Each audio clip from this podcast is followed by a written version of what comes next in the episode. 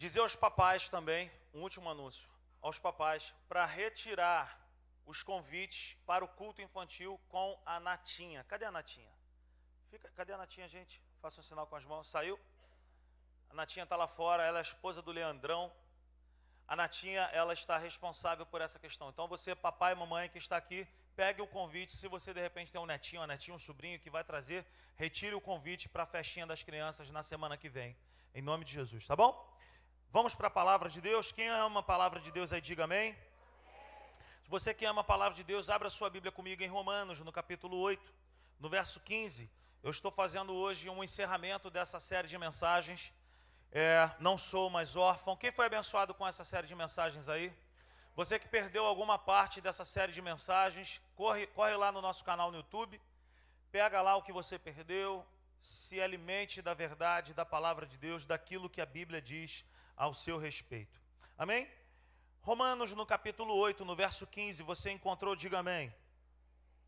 Pois vocês não receberam um espírito que os escravize para novamente temer, mas receberam o Espírito que os adota como filhos, por meio do qual clamamos Abba Pai.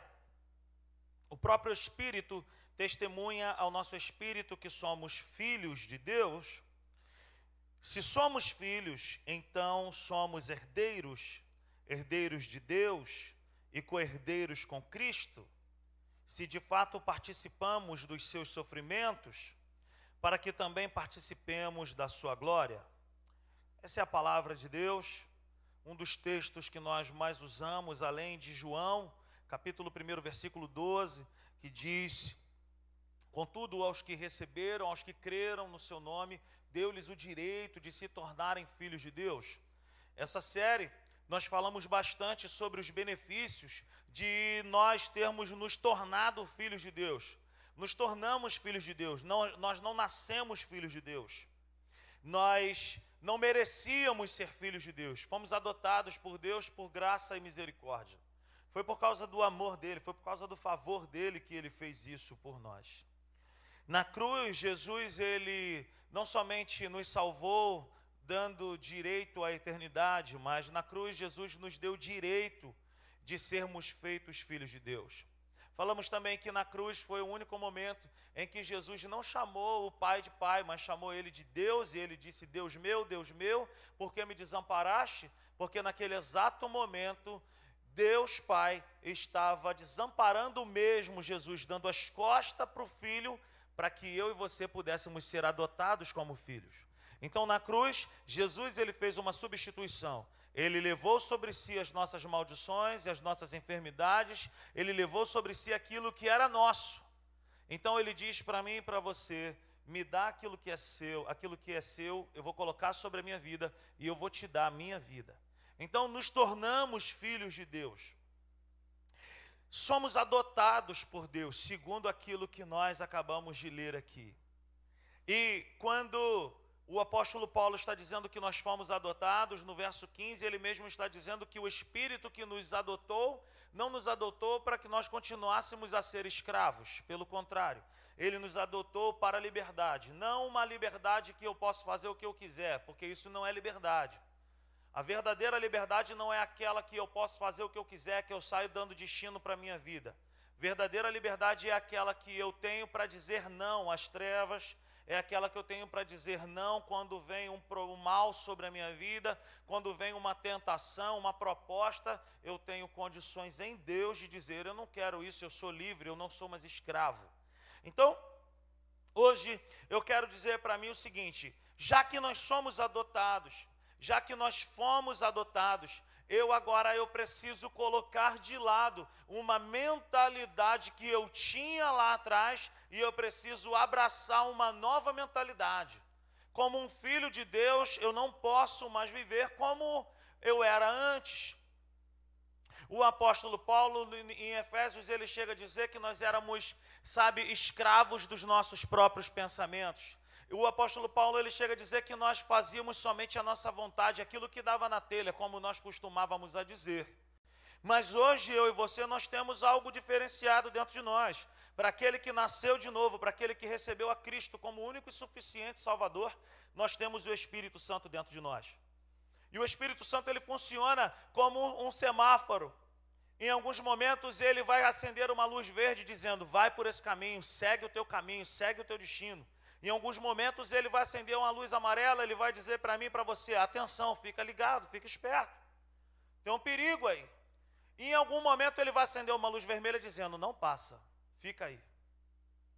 Essa é uma regra de conduta para todo aquele que é guiado pelo Espírito Santo. Ainda em Romanos, no capítulo 8, no versículo 14, nós vamos ler algo tremendo, porque todos os que são guiados pelo Espírito de Deus não são, são, na verdade, são filhos de Deus. Porque todos os que são guiados pelo Espírito de Deus são filhos de Deus. Quem é então, de fato, um filho de Deus? É somente aquele que congrega, aquele que frequenta uma igreja, um templo? Não. O verdadeiro filho de Deus é aquele que é guiado pelo Espírito de Deus. É uma característica marcante na vida de um filho de Deus, é aquele que é guiado. E a palavra aqui no original, no, no original guiado, significa literalmente ser orientado. A gente pode imaginar um deficiente visual, uma pessoa que tem um problema visual, quando ele está sendo guiado, alguém bota a mão no ombro dele e conduz ele no caminho. Alguém que é deficiente visual não é guiado é, somente dizendo assim, ó, pega a primeira direita, segunda esquerda, não. Ele é guiado no caminho. Alguém vai com ele, com a mão no ombro dele. Quando Paulo está dizendo isso para nós, guiados pelo Espírito de Deus, está dizendo o seguinte: o Filho de Deus, ele anda com o Espírito Santo, guiando ele no caminho, orientando ele no caminho o tempo inteiro. Se eu e você dizemos que somos filhos de Deus, uma característica marcante na nossa vida é a obediência. Ser obediente à voz de Deus, ser obediente à palavra de Deus. Existem coisas que você não vai sentir calafrio, não vai perceber nada, não vai sentir calor, nada. Mas se você conhece a palavra de Deus, e se a palavra de Deus diz para você não é não e ponto final. Por quê? Porque você prefere obedecer a palavra é guiado por Deus, é guiado pelo Espírito, é guiado pela palavra de Deus. Quem está comigo nessa noite entendendo, diga amém. Então, agora vamos dar uma lida em Tito, no capítulo 3. Abra sua Bíblia em Tito, fica depois de 2 Timóteo. Tito, no capítulo 3. O apóstolo Paulo escreve essa carta para Tito. Tito, capítulo 3, do verso 3, nós vamos fazer a leitura até o verso 8. Tito 3, 3, quem encontrou, diga amém. Houve tempo, repare nas expressões que o apóstolo Paulo usa com, com Tito. Houve tempo em que nós também éramos insensatos e desobedientes, vivíamos enganados e escravizados por toda espécie de paixões e prazeres. Vivíamos na maldade e na inveja, sendo detestáveis e odiando-nos uns aos outros. Mas quando se manifestaram a bondade e o amor pelos homens da parte de Deus, nosso Salvador, não por causa de atos de justiça por nós praticados, mas devido à sua misericórdia, ele nos salvou pelo lavar regenerador e renovador do Espírito Santo, que ele derramou sobre nós generosamente por meio de Jesus Cristo, nosso Salvador. Ele o fez a fim de que, justificados por sua graça, nos tornemos seus herdeiros, tendo a esperança da vida eterna. Fiel é esta palavra, e quero que você afirme categoricamente essas coisas, para que os que creem em Deus se empenhem na prática de boas obras. Tais coisas são excelentes e úteis aos homens. Veja bem, eu e você, que já entregamos a nossa vida para Jesus, nós podemos celebrar a Deus, levantar as nossas mãos e dizer com toda a convicção que somos filhos de Deus. Se você creu com o teu coração, confessou com a tua boca que Jesus é o Senhor e Salvador, você é um filho de Deus. Mas como filhos de Deus, nós não podemos viver apenas por repetições de palavras. Nós não podemos viver apenas repetindo canções que dizem que somos filhos de Deus. De fato, nós precisamos viver como filhos de Deus. O que nós acabamos de ler é uma, é uma lista de conduta de como um filho de Deus ele deve viver. Queridos, o filho de Deus ele anda diferente nessa terra. O filho de Deus ele anda de forma agradável, em primeiro lugar, ao Pai. E hoje pela manhã nós estávamos aqui falando também em relação a andar de forma agradável, em relação ao testemunho que nós precisamos dar com aqueles que não são da fé, por exemplo. Então nós já sabemos que de fato, sabe, nós somos filhos de Deus, que é uma questão de identidade espiritual. Existem dias que você talvez não se sinta filho de Deus, mas não é para, não é uma questão de sentimento, é uma questão de você entender pela luz da palavra que de fato nós somos filhos de Deus. Eu tenho uma identidade de filho de Deus, você tem uma identidade de filho de Deus. Filho de Deus é, é, é, é um benefício, ser filho de Deus é um benefício maravilhoso. Mas agora nós precisamos de fato andar como filhos de Deus. Sabe, não existe filhos de Deus apenas nominais, de levantar as mãos e dizer: Eu sou filho de Deus. O filho de Deus, ele é marcado por ser guiado pelo Espírito Santo. O filho de Deus, ele é marcado pela obediência à palavra de Deus. Você pode dizer amém? Mas hoje, como filho de Deus, sabendo de todos os benefícios que um filho de Deus tem, tem direito à autoridade, tem direito a ser provido pelo Pai, tem direito à saúde no seu corpo, tem direito a perdão completo, tem direito a dizer assim: todas as maldições foram quebradas sobre a minha vida. Filho de Deus tem esses benefícios. Mas hoje, como filhos de Deus, possuindo a vida de Deus dentro de nós, o que que o Pai espera de nós?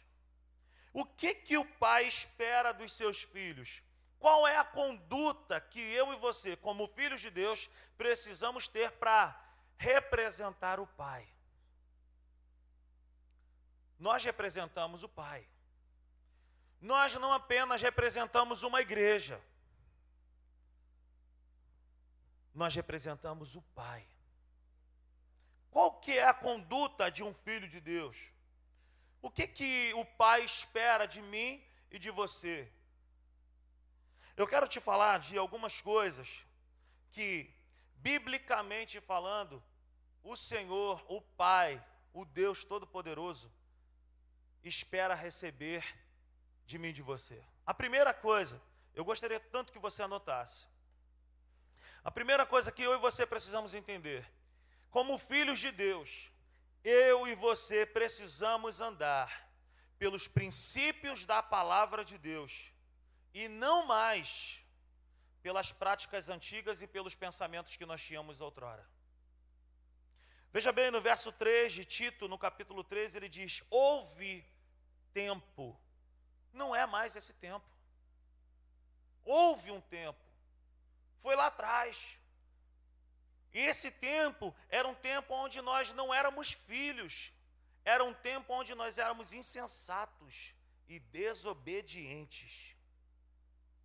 Era um tempo onde nós vivíamos enganados e escravizados por toda espécie de paixões e prazeres. Como filho de Deus, eu e você, isso não pode mais fazer parte da nossa história. Isso não pode mais fazer parte da nossa vida, da nossa vida, do nosso dia a dia. Veja que o apóstolo Paulo está falando tudo no passado. Houve um tempo em que nós éramos, em que vivíamos. Isso não pode mais ser uma prática de vida de hoje. Quem está me entendendo aí? Então, o que, que um filho de Deus precisa demonstrar hoje, ele precisa demonstrar desprezo pelas suas práticas antigas. Eu não posso mais ter saudade do meu passado. Eu não posso mais ter saudade daquilo que eu fazia. Eu me lembro que certa vez eu estava trabalhando, e aí eu estava trabalhando e falando de Jesus com um amigo, e aí ele falou assim, e aí eu estava dando uma palavra para ele, ele disse assim: "Ah, mas cara, eu vou te falar, bicho, eu também eu curti a vida doidado. Eu, mas falando com certo prazer. E eu, e eu disse para ele assim, irmão, cara, eu e você, nós não podemos mais celebrar, nós não podemos mais lembrar dessas coisas com alegria. Não pode me escravizar me condenando, mas também não pode me, me escravizar com uma certa alegria que dá até vontade de voltar a fazer. Então, como filho de Deus, eu preciso andar como o apóstolo Paulo, pois já não vivo mais eu, mas Cristo vive em mim. E o viver que eu agora vivo, eu vivo pela fé no Filho de Deus. Como que é a jornada de um filho de Deus? A jornada de um filho de Deus, meu irmão, ela é pela palavra e pela condução do Espírito Santo. Se outrora eu saía tomando decisões, se outrora eu saía tomando, fazendo coisas sem consultar a Deus e consultar a palavra, hoje essa já não é mais a minha prática de vida. Hoje eu preciso entregar a minha vida, o meu dia, as minhas decisões ao Deus que tudo sabe, ao Deus que tem o melhor para a minha vida ao Senhor dos Senhores que tem uma visão privilegiada, que sabe o que, o que está lá na frente. Então, eu preciso andar pelos princípios da palavra. Eu preciso saber o que, que a Bíblia diz a respeito de tudo que eu estou para fazer. Eu preciso que a palavra de Deus ela participe das minhas decisões. Eu preciso investir tempo com o meu joelho dobrado na presença de Deus, dizendo: Senhor, eu estou passando por isso, o que, é que eu faço? Eu não posso mais ser escravo dos meus sentimentos e dos meus pensamentos. Eu não posso sentir saudade daquilo que eu era antes. Eu tenho que ter desprezo por aquilo que eu fui escravo um dia. Você me entende nessa noite? Isso é algo que tem que ser bem entendido dentro de nós. O verdadeiro filho de Deus, ele tem prazer em Deus. Ele tem prazer na palavra de Deus. Ele encontra prazer em Deus. Uma segunda coisa que eu quero te falar nessa noite, como filho de Deus, eu e você precisamos ser alguém livre de tudo aquilo que um dia nos prendeu.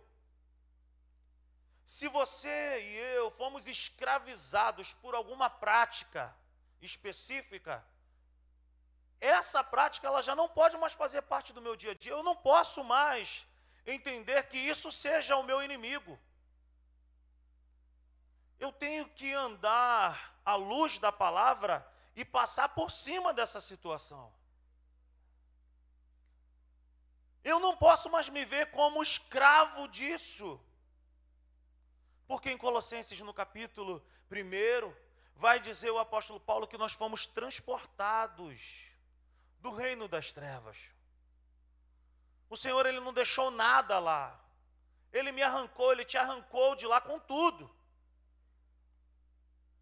Poxa, Rodrigo, mas eu, eu ainda é, sinto prazer nisso. Eu sinto vontade de fazer isso. Cara, essas coisas podem até bater a porta do nosso coração.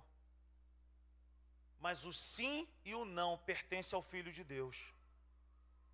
Está sobre a minha vida e está sobre a tua vida a autoridade para dizer sim ou não.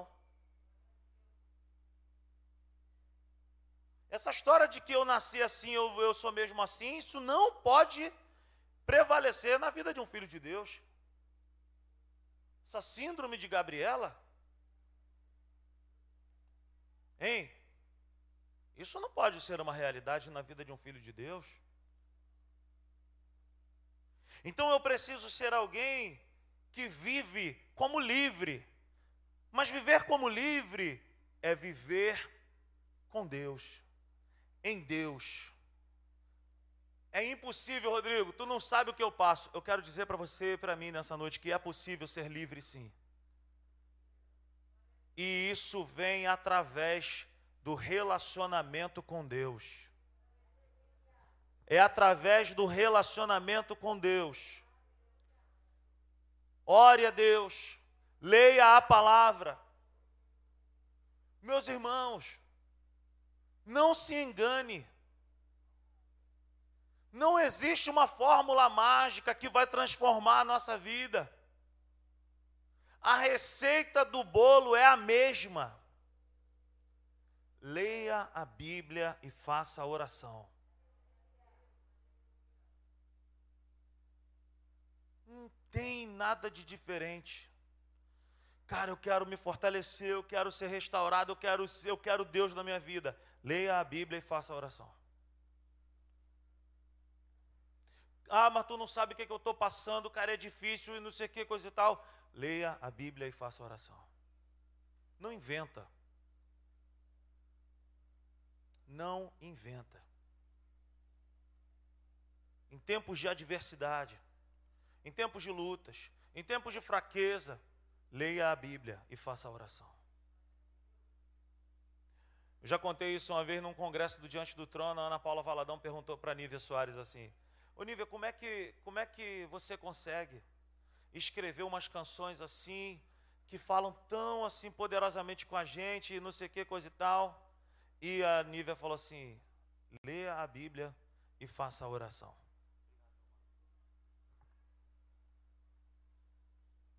Leia a Bíblia e faça a oração. E o restante da canção é: Se quiser crescer. Quer crescer? Quer se fortalecer em Deus? Leia a Bíblia, faça a oração.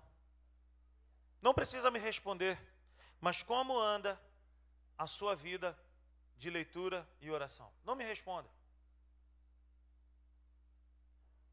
Quem aqui faz bolo de chocolate em casa aí? Levante as mãos. Faz bolo de chocolate? Amém? Como é que faz um bolo de chocolate, gente? Farinha, achocolatado, ovo, açúcar, manteiga, mostarda e maionese. Ninguém faz bolo de chocolate com mostarda e maionese. Não existe uma pessoa na face da terra que vai falar: vou fazer um bolo de chocolate, mas eu vou botar um negócio novo aqui. Não vai dar certo. Não vai dar certo. Por quê? Porque já está estabelecido, é daquele jeito ali que é bom.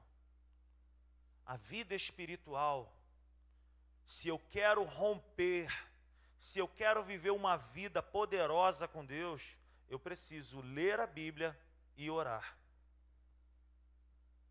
Eu não tenho tempo. Mentira. Mentira. Tem tempo. Se organize. Leia mais. Mergulha mais na palavra de Deus. Ore mais. Invista tempo nisso. A nossa saúde espiritual está nisso em ler e orar.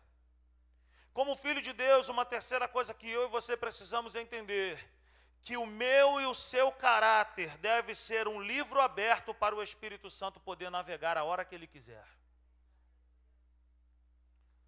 O Espírito Santo ele deve ter acesso livre em nossa vida.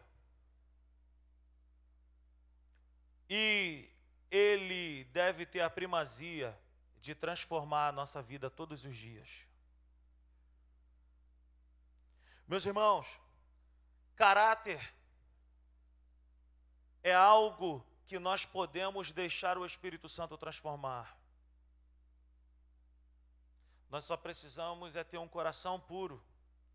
Nós só precisamos é ter um coração quebrantado e dizer sinceramente para o Espírito Santo: você não precisa nem falar para ninguém, você precisa falar para eles: Espírito Santo, meu amigo, essa área aqui da minha vida precisa que o Senhor opere.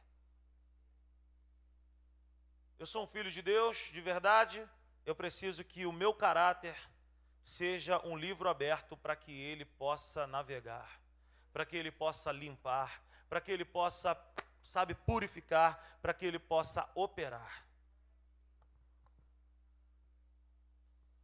Isso é fato. Quantos desejam que o Espírito Santo possa trabalhar e operar a hora que ele quiser? Você é um filho de Deus. Você é um filho de Deus. Uma outra coisa que eu e você precisamos entender, como filho de Deus, o meu apetite por Deus deve ser maior do que o apetite por todas as demais coisas. Eu não posso desejar mais qualquer outra coisa mais do que Deus. E isso não é um convite a viver uma vida religiosa. Porque eu amo ir a um estádio de futebol, eu amo jogar, jogar um fute-mesa, um futevôlei, eu amo ir num restaurante, eu amo ir numa pizzaria, eu amo passear, eu amo viajar. Mas eu não posso colocar nada disso acima do meu Deus. Jesus ele chega para mim e para você e diz assim: "Ah, vocês querem saber quais são os maiores mandamentos?" Eu vou dizer para você, o maior mandamento é: ame o Senhor teu Deus de todo o teu coração, de todo o teu entendimento, de toda a tua força. Por que que todas as declarações ele usa esse termo? Toda força, todo entendimento, todo coração. Porque Deus ele espera de mim e de você fidelidade e intensidade em relação à pessoa dele. Ele não quer um pedacinho da minha vida. Ele não quer um pedacinho da minha entrega. Ele quer o meu ser por inteiro.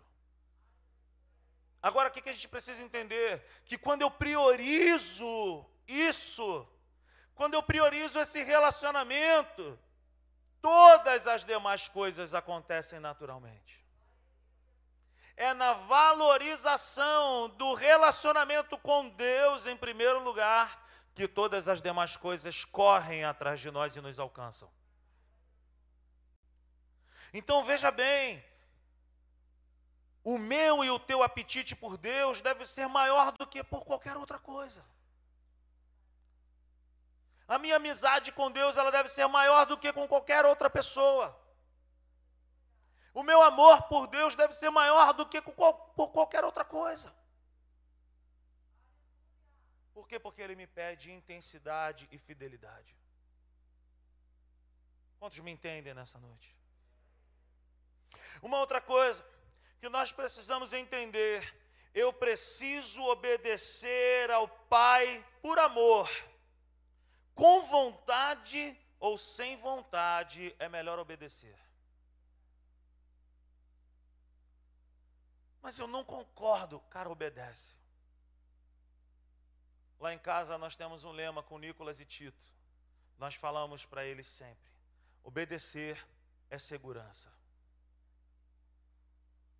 Obedece ao Pai. Obedece à palavra de Deus. Quer viver uma vida próspera, quer viver uma vida progressiva, quer viver uma vida segura em Deus, obedeça a Deus, obedeça a Sua palavra, obedeça a direção que o Espírito Santo coloca dentro de você.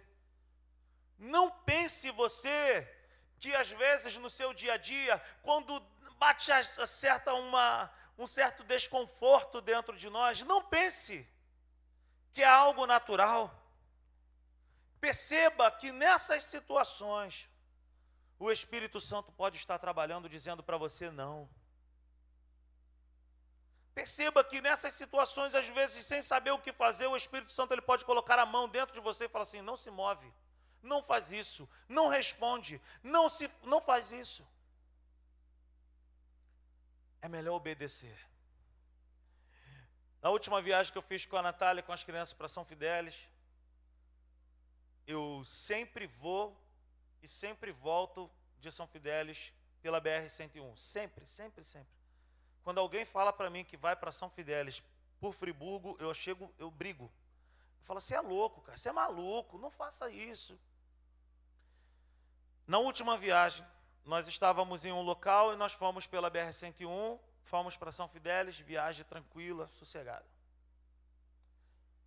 Na volta, eu arrumei o carro e coisa e tal.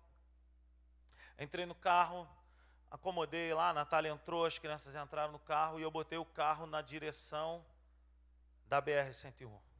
Só que na noite anterior, estava eu comendo minha pipoquinha da Solange, que algumas pessoas aqui já sabem. Quem comeu aí, da glória a Deus aí? A melhor pipoca do mundo, pipoca da Solange. E aí eu estava voltando para casa e começou a me dar uma certa angústia dentro de mim, uma, uma agonia em relação ao meu retorno, que estava tudo programado para eu voltar pela BR-101. Fui dormir com aquele desconforto, acordei com aquele desconforto. Liguei o carro, botei o carro na direção da BR-101.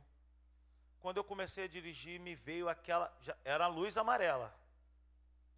Daqui a pouco acendeu aquela luz vermelha, dizendo: Não vai por aí. Não vai. E aí eu imediatamente parei o carro, falei: Natália, está acontecendo isso, isso, isso, isso, isso. Bom, então vamos para o Friburgo.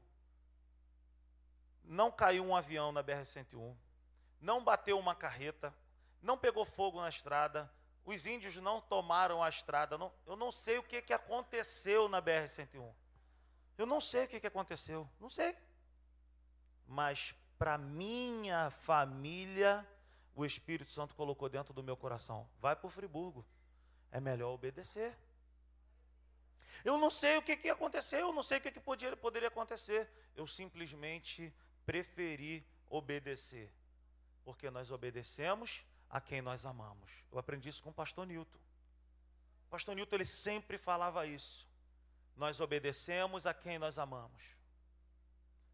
E quando nós amamos, nós fazemos coisas, passamos por cima de muitas coisas que nós não gostaríamos, mas porque amamos, nós preferimos obedecer.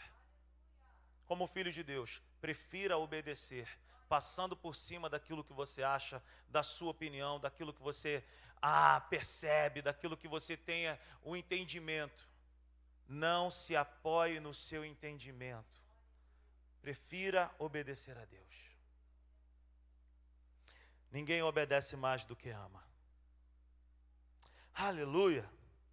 Uma outra coisa que eu e você precisamos entender: como filhos de Deus, nós precisamos ser tão cruéis, está aqui entre aspas, nós precisamos ser tão cruéis com a tentação como ela é conosco.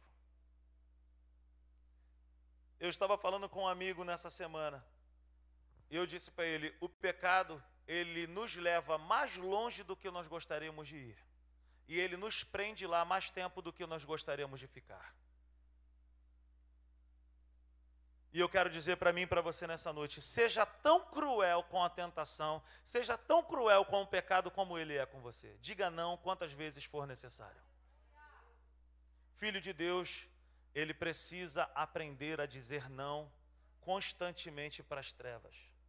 E ele precisa aprender a dizer sim constantemente para o Senhor e para a palavra de Deus. Aprenda a dizer não para as trevas. E ainda que não seja a tua vontade, diga sim para o Senhor. E você pode ainda dizer para Ele: Senhor, a minha vontade não é essa, mas o Senhor sabe o que é melhor para mim. Então eu prefiro te obedecer agora. Eu prefiro me render à tua vontade, eu prefiro me render à tua palavra e obedecer ao Senhor, porque obediência é segurança. Quer viver uma vida segura com Deus? Quer viver uma vida contente, satisfeita, alegre? Vive em obediência ao Pai. Filho de Deus precisa viver dessa forma. Uma outra coisa que eu e você precisamos entender como filho de Deus: ser filho de Deus significa ter acesso ao Pai. Ser justificado significa que hoje nós temos acesso ao Pai. Portanto, Desfrute desse relacionamento.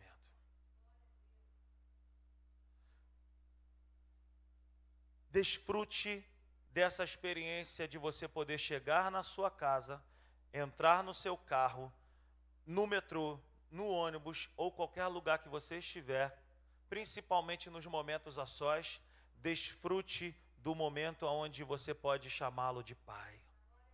Desfrute da experiência de você poder entrar fechar a porta do seu quarto e você poder rasgar o seu coração para Ele e dizer: Pai, eu estou passando por isso, o Senhor sabe, eu estou passando por essa situação e tu sabes, eu quero abrir a minha vida para Ti, eu quero te pedir, ajuda-me. Desfrute desse relacionamento. Não tenha medo do seu pai. Não tenha medo dele. Talvez você tenha tido muitos problemas com seu pai biológico. Mas não queira comparar o seu pai biológico com o seu pai celestial. Ele é um pai bom, ele é um pai de amor, ele é um pai zeloso e ele é um pai que tem um bom conselho para a minha vida e para a tua vida. Nem sempre o conselho dele vai ser o que eu gostaria de ouvir. Mas como disse o Eurílio bem dito aqui na quarta-feira, o Espírito Santo que habita em mim e em você, ele não é o Espírito que fala aquilo que eu e você desejamos ouvir, mas ele é o Espírito da verdade ele só sabe falar a verdade. Ele nunca fala aquilo que a gente quer ouvir, ele fala aquilo que a gente precisa ouvir. Desfrute desse relacionamento. Chame-o de pai. Você pode chamá-lo até de papai.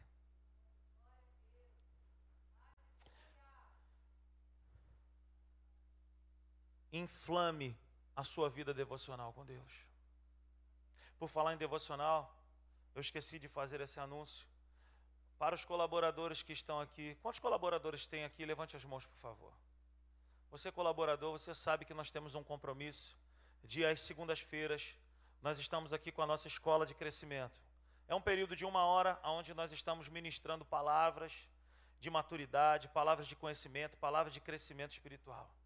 Mas eu tenho percebido a necessidade de a igreja crescer nesse propósito. Então, a partir de amanhã, você que não é colaborador, você que não é nem membro da Simples Igreja, eu quero te convidar para as 20 horas, de, de 8 às 9 da noite. Você pode chegar aqui, traz um caderno, não tem louvor, não tem nada, é só palavra. É um período de palavra de uma hora. Então você é o meu convidado, você é o nosso convidado. Você é colaborador, já sabe que tem que estar aqui. E você que não é colaborador, você é o nosso convidado. Venha estar aqui, venha crescer na palavra, venha ser discipulado pela Bíblia, venha ser discipulado pela palavra de Deus. Amém? Faça crescer isso. Deixa o Espírito Santo queimar o teu coração com as verdades que ele tem para a nossa vida. Venha para cá. Se você pode estar aqui, venha. Se encha da verdade de Deus. Uma outra verdade que eu quero compartilhar contigo na vida de filho de Deus.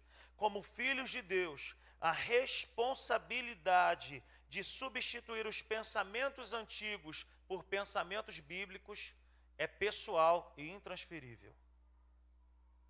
Quando nos convertemos, nós nos chegamos a Deus e para Deus com muitos pensamentos antigos, mas Substituir pensamentos não é algo que eu posso fazer por você. É algo que eu e você precisamos praticar todos os dias. Ser filho de Deus não é uma, um carimbo ou uma chancela dizendo que nós nunca mais teremos ataques ou pensamentos terríveis. Ser filho de Deus significa que nós temos hoje autoridade para usar o nome de Jesus e tirar do nosso pensamento tudo aquilo que não procede de Deus e da Sua palavra. É algo que eu não posso fazer por você. É algo que somente você e eu podemos olhar para dentro de nós e pensar no que nós estamos pensando e substituir um por um todos os pensamentos que não são bíblicos, todos os pensamentos que não vieram de Deus, todos os pensamentos que tentam se levantar contra a minha vida para trazer sentimento de morte, sentimento de medo, de pânico, pensamentos antigos, práticas antigas. Não pense você que esses pensamentos são naturais. Pensamento que coloca medo dentro de você, pensamento que te escraviza. Eu estava comentando com o Hugo na quarta-feira, a gente estava batendo um papo e eu estava dizendo para ele o seguinte: é, há umas duas quarta-feiras eu cheguei aqui, eu estava muito triste, muito triste. Eu passei um, uma quarta-feira muito triste, porque eu já acordei com o Nicolas dizendo para mim assim: pai, eu tive um sonho com a vovó Glorinha. Para quem não sabe, eu perdi minha mãe esse ano e o Nicolas falou: pai, eu tive um sonho com a vovó Glorinha. Eu sonhei que a vovó Glorinha estava lá no templo novo e coisa e tal, e ela me dava um abraço, e aí, cara, aquele negócio me quebrou. E eu já estava com muita saudade da minha mãe. E aquilo ali foi um gatilho que o inferno usou contra a minha vida.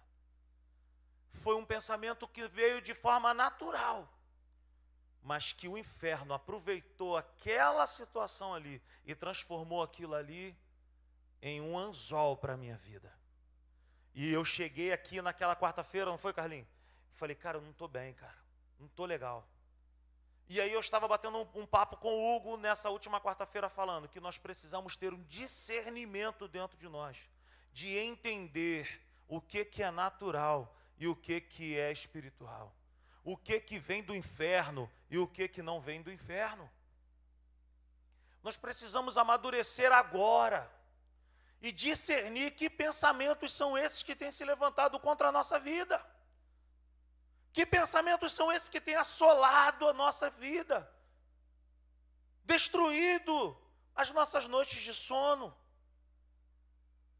colocando medo, desespero, pavor, uma insegurança, um excesso de futuro, como eu estava falando hoje pela manhã, uma ansiedade. Veja bem, o apóstolo Paulo e Jesus, eles dizem: "Não andeis ansiosos por motivo algum".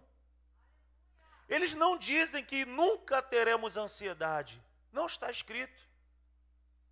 É fato que a ansiedade bate a porta do nosso coração, mas está sobre a minha e sobre a tua autoridade o fato de andarmos ansiosos ou não.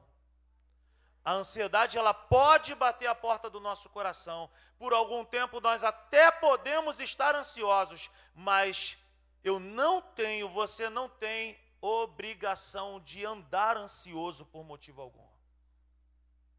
Abra a tua boca, abra o teu coração e diga para o Pai: sou teu filho, eu não quero andar ansioso, eu coloco essa ansiedade, eu coloco esse excesso de futuro em tuas mãos eu creio no Senhor, eu creio na tua palavra e eu sei que o meu redentor vive. E esses pensamentos que não procedem da tua palavra, pensamento que diz que o nosso futuro será terrível, que a gente vai mendigar o pão, está escrito na palavra de Deus. Eu nunca vi um justo mendigar o pão, nem a sua descendência perecer.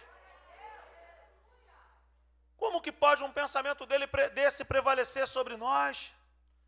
Rebata, substitua, vença uma grande mentira com uma enorme verdade bíblica.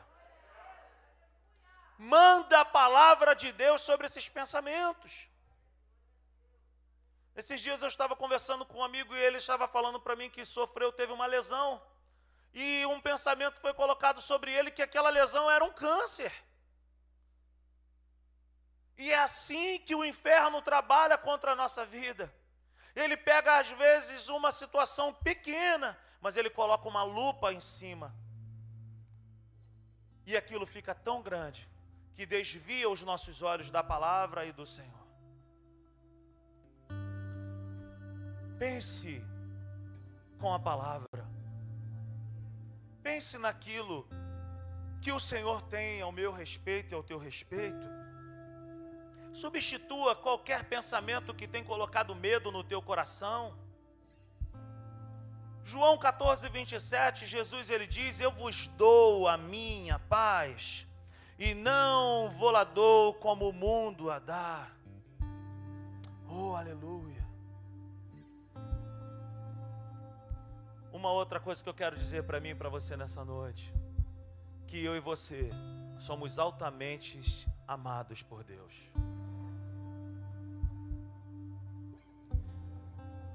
E por último, eu quero dizer que nós temos um Deus que é o Criador do universo, que sustenta o sol e a lua para que não caia sobre a nossa cabeça mas quando Ele fala comigo e contigo, Ele nos chama de filhos. Ele criou o céu, o sol, a lua, os lagos, os mares, os animais. Ele criou tudo que você possa imaginar. Mas quando Ele olha para mim e para você, Ele nos chama de filhos. E Ele quer se relacionar comigo e contigo como filhos. E eu e você podemos chamá-lo de Pai. Fique de pé nessa noite. Aleluia.